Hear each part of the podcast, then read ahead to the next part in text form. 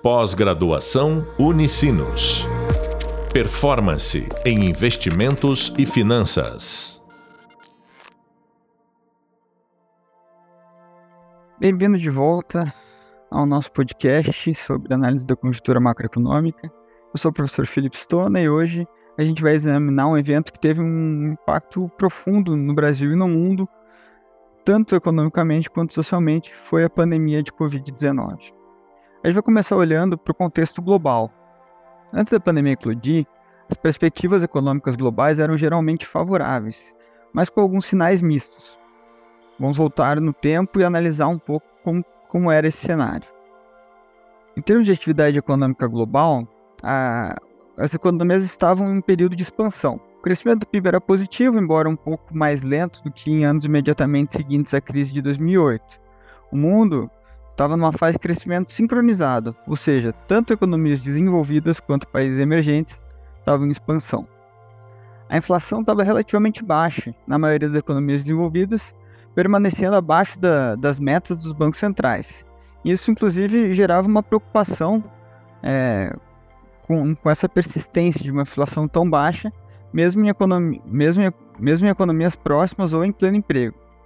Então, de certa forma, no pré-pandemia a gente tinha um certo enigma quanto a essa, é, quais é, políticas econômicas deveriam ser adotadas em um contexto de inflação tão, tão baixa. É, a política monetária era majoritariamente acomodatícia nas principais economias. Então, o Federal Reserve, o Banco Central dos Estados Unidos, ele tinha começado um aumento gradual das taxas de juros de um nível historicamente muito baixo, que foi atingido após a crise de 2008. É, por outro lado, o Banco Central do, Europeu e o Banco Central do Japão ainda estavam implementando políticas de taxa de juros negativas e programas de flexibilização quantitativa, né, o quantitative easing, que é uma forma que né, a gente já explorou aqui em alguns outros episódios, uma forma de dar um estímulo monetário extra às economias, é, tentando estimular a inflação e, e o crescimento. No cenário geopolítico, as tensões estavam aumentando, especialmente no campo do comércio entre Estados Unidos e China, as duas maiores economias do mundo, é, elas estavam se envolvendo em uma guerra comercial que resultou em ambas as partes impondo tarifas sobre, sobre os produtos um dos outros. Essa guerra comercial estava criando incertezas e, e começou a impactar os investimentos empresariais e o comércio global. Então, esse era um mundo pré-pandemia, crescendo, mas em um ritmo um pouco mais lento, lidando com uma inflação persistentemente baixa políticas monetárias expansionistas e tensões geopolíticas crescentes entre Estados Unidos e China. Até esse era o contexto que a gente tinha até que a pandemia chegou e causou um choque econômico global muito severo que a gente, inclusive, tem poucos momentos históricos que, que são comparáveis ao que aconteceu na pandemia.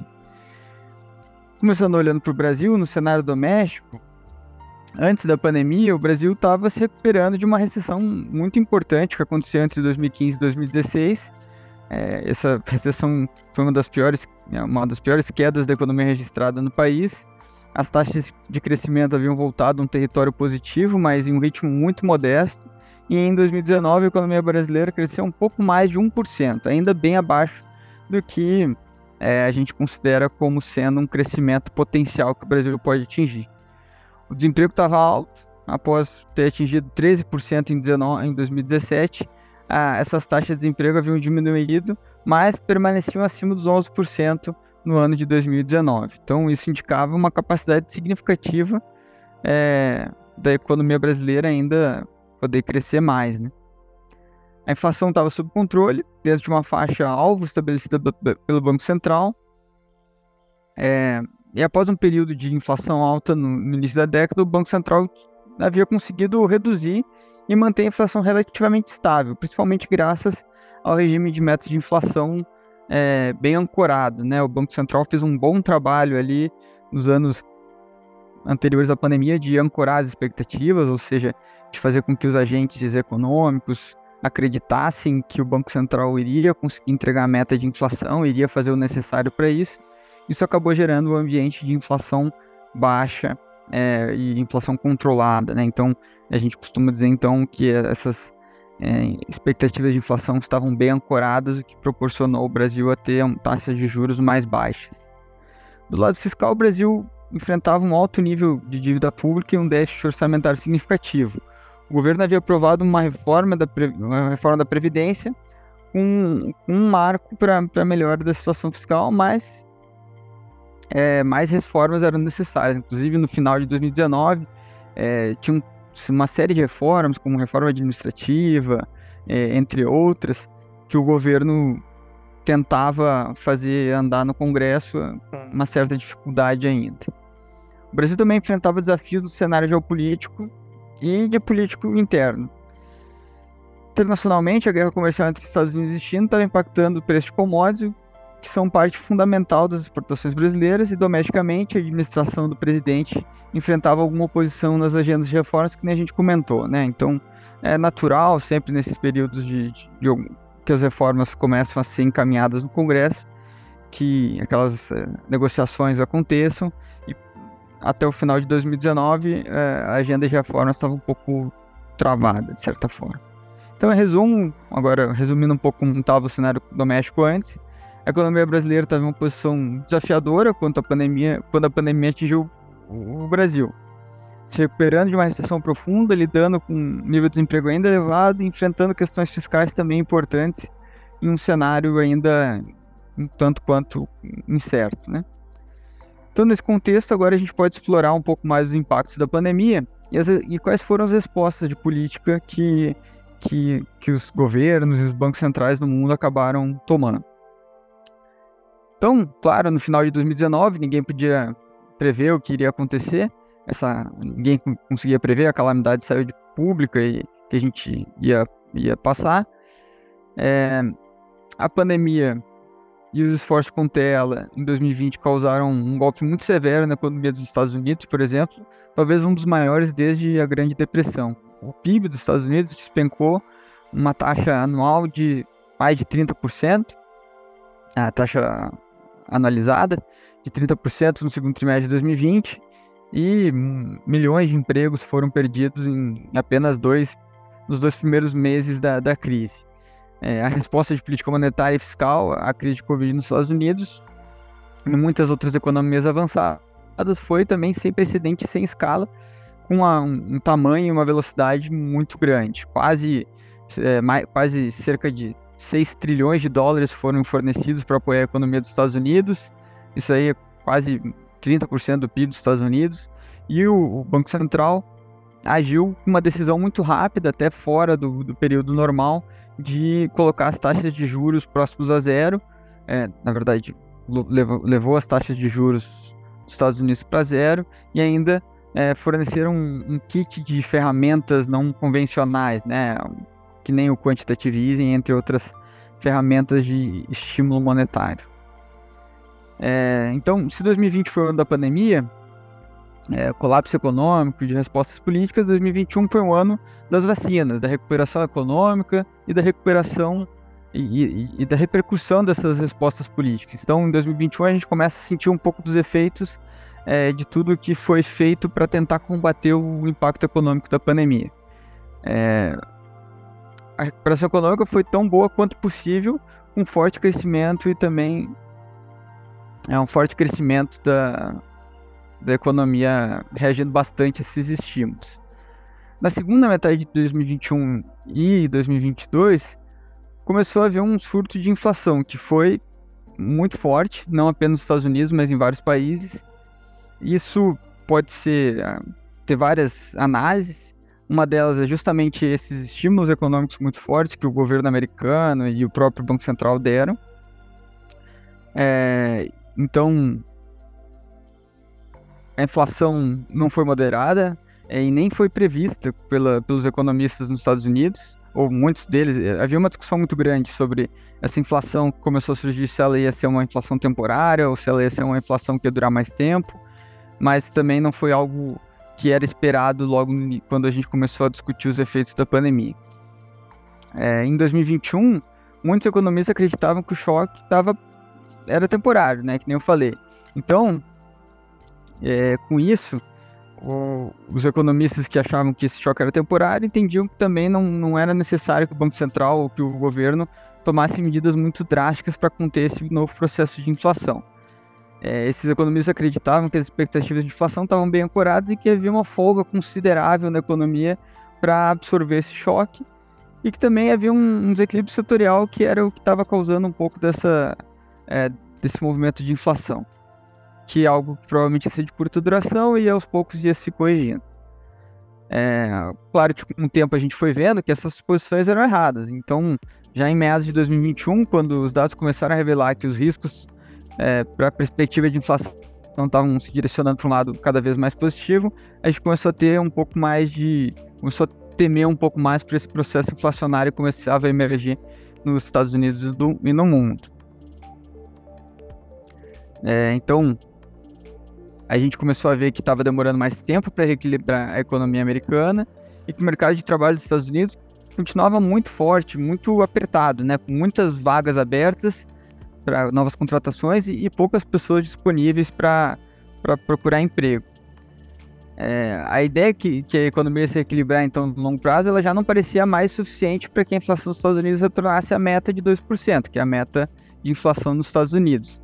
O Banco Central americano enfrentou um momento então de, de, de decisão importante, né, de, do que fazer em relação a isso. Muitos discutem, inclusive, que o Banco Central americano ficou um pouco atrás da curva, né? Demorou para reagir, demorou para começar a subir juros, é, teve que lidar com um desafio muito grande que alguns economistas, inclusive, comparam com os desafios de inflação que os Estados Unidos teve na década de 80 e 90. E talvez o Banco Central americano ficou atrás da curva justamente por esse contexto que eu, que eu trouxe antes. É, os Estados Unidos e os países envolvidos vinham de décadas de inflação muito baixa com taxa de juros muito próxima de zero e inflação controlada. Então, quando a inflação começou a subir, é, a leitura primeira foi que isso era um processo temporário e ia recuar. Com o tempo a gente viu que não e o Banco Central americano teve que correr atrás é, do correr atrás desse período que ele demorou para reagir, né? No Brasil o processo foi semelhante, mas um pouco mais rápido, né? No início de 19 o Banco Central estava praticamente encerrando um novo ciclo de corte de juros, diante de alguns anos de inflação sob controle. Quando começa a pandemia em 19, é, o Brasil, como muitos outros países, sofre uma contração significativa da atividade, o PIB encolhe cerca de 4%, é, é, e aí a gente tem um dos piores desempenhos de, do ano desde, desde a década de 90. Então, é, assim como todos os países do mundo, a gente teve um impacto importante na atividade. Os setores mais afetados foram aqueles que dependiam de interação social, então em geral a parte ligada a setores de serviços. É, é claro que a agricultura, por ter um contexto completamente diferente, se demonstrou mais resiliente, um crescimento positivo, apesar das circunstâncias desafiadoras. O desemprego aumentou significativamente devido à recessão é, causada pela pandemia. A taxa de desemprego chegou a 14% em 2020, então o nível mais alto dos últimos anos. E isso foi resultado do fechamento de empresas, redução da atividade econômica, é, uma série de, de movimentos que aconteceram. Ao mesmo tempo, é, a gente pode também entender que o governo tomou medidas, né, o Congresso tomou medidas para tentar amenizar um pouco os impactos é, em relação ao emprego. Né? Então, quando a política fiscal, o Brasil respondeu à crise com uma medida fiscal substancial é, para apoiar as famílias e as empresas. Isso iniciou pagamentos de assistência do, do auxílio emergencial, para famílias mais pobres, foram abertas linhas de crédito para pequenas empresas e também adiantamentos de contribuição fiscal e, e previdenciária. No entanto, essas medidas levaram a um aumento significativo do déficit orçamentário e da dívida pública. Então, algo parecido no Brasil e nos Estados Unidos, o governo gastando bastante para tentar recuperar e dar a assistência necessária, é, fazendo o que era preciso naquele momento, né? Então, é um, um momento de crise, os governos deram o auxílio necessário e o problema não foi ter dado o auxílio necessário, né? A discussão fica toda muito mais no, no processo posterior da dificuldade dos governos depois de diminuírem esses estímulos fiscais e econômicos que acabaram gerando um processo inflacionário muito importante. Então a inflação foi um caso interessante durante esse período no Brasil. Apesar da contração da economia, o Brasil experimentou um aumento da inflação impulsionado principalmente por preço de alimentos e combustíveis, questões que a gente teve ali no primeiro período pós-pandemia é, pós a eclosão da pandemia.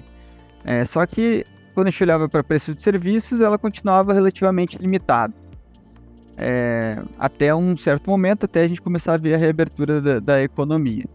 Então, na política monetária, o Banco Central continuou reduzindo a taxa de juros quando começou a pandemia, levou para o mínimo histórico e segurou essa taxa de juros num patamar bem baixo até, até 2021, quando começa a subir a taxa de juros logo no início do ano.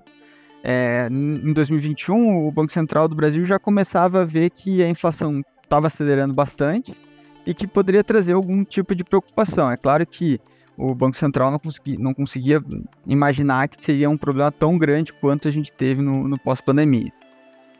Conforme a pandemia começava a recuar no Brasil e no resto do mundo, a gente começa esse processo de reabertura e os países começam a experimentar uma recuperação de atividade econômica que, junto com os estímulos que a gente estava observando, também vão gerando um novo processo inflacionário. O mercado de trabalho, que começou a mostrar sinais de melhora, mas um progresso desigual. Enquanto alguns setores, como a indústria, começavam a se recuperar, outros setores, como os serviços, continuavam enfrentando as dificuldades pela dinâmica natural da pandemia. Né? O processo de lockdown acaba prejudicando muito mais o setor de serviços. No ambiente fiscal, o governo brasileiro teve que equilibrar a necessidade e continuar apoiando famílias. Então, como eu comentei, o governo por muito tempo continuou dando apoio às famílias e aumentando seu nível de endividamento. E a inflação foi se tornando uma preocupação cada vez maior. Então, após 2020, a inflação ela continuou acelerando em 21 e 22, é, devido a fatores de, além da alta de preço de commodities, é, e interrupções de cadeias de suprimentos globais, né? O, o, fato da pandemia gerar lockdown faz com que é, algumas cadeias de suprimento acabem tendo interrupções. A gente também teve esse impulso fiscal e monetário muito importante, e aí, por isso, o Banco Central brasileiro começa a subir os juros para conter a inflação. O aperto monetário ele foi uma parte crucial desse cenário econômico brasileiro pós-pandemia, que ele ajudou, apesar de a gente ter uma inflação muito elevada no período pós-pandemia, ele ajudou a conter um pouco do que, do que era o processo inflacionário. E até hoje o Banco Central brasileiro gosta de destacar que ele foi um dos primeiros bancos centrais do mundo a começar a subir juros e a perceber que esse processo inflacionário global é, ia ser um, um grande desafio para os bancos centrais. Então, quando a gente olha para além de 2021, é, o Brasil enfrentava desafios significativos continuava tendo uma série de dificuldades causadas pela, pela pandemia e tendo que lidar com esse aumento de, de inflação é, muito importante. É, aqui, é claro, a gente não vai explorar o fim da pandemia, até porque a gente ainda tem algumas coisas, a gente ainda está conhecendo alguns dos efeitos, mas é importante a gente entender esse cenário. Então, primeiro a pandemia gerou uma grande desaceleração da atividade econômica, as pessoas pararam de, de consumir praticamente tudo, muitas pessoas perderam emprego, e depois disso, o processo de reabertura e um elevado nível de estímulo fiscal e monetário, a gente começou a ver uma elevação da inflação e aí a necessidade de retirada dos estímulos fiscais e monetários. Então esse processo aconteceu no Brasil, nos Estados Unidos, que nem a gente simplificou nesse episódio, mas aconteceram em outros países é, ao redor do mundo. Então, Hum, esse é, essa era a ideia do nosso episódio de hoje, fazer uma recapitulação de como foi a pandemia, o que a gente tinha antes e quais foram os efeitos depois. É, a gente discutiu um pouco desses efeitos da pandemia no Brasil e no mundo, como os governos reagiram. A gente viu que foi um dos períodos mais difíceis e desafiadores para os formuladores de política monetária e, e como a, acabou trazendo lições muito importantes é, para todos nós. Bom, por hoje é só. Esse foi o nosso episódio de hoje, então. E nos vemos no próximo episódio. Obrigado. Pós-graduação Unicinos. Performance em investimentos e finanças.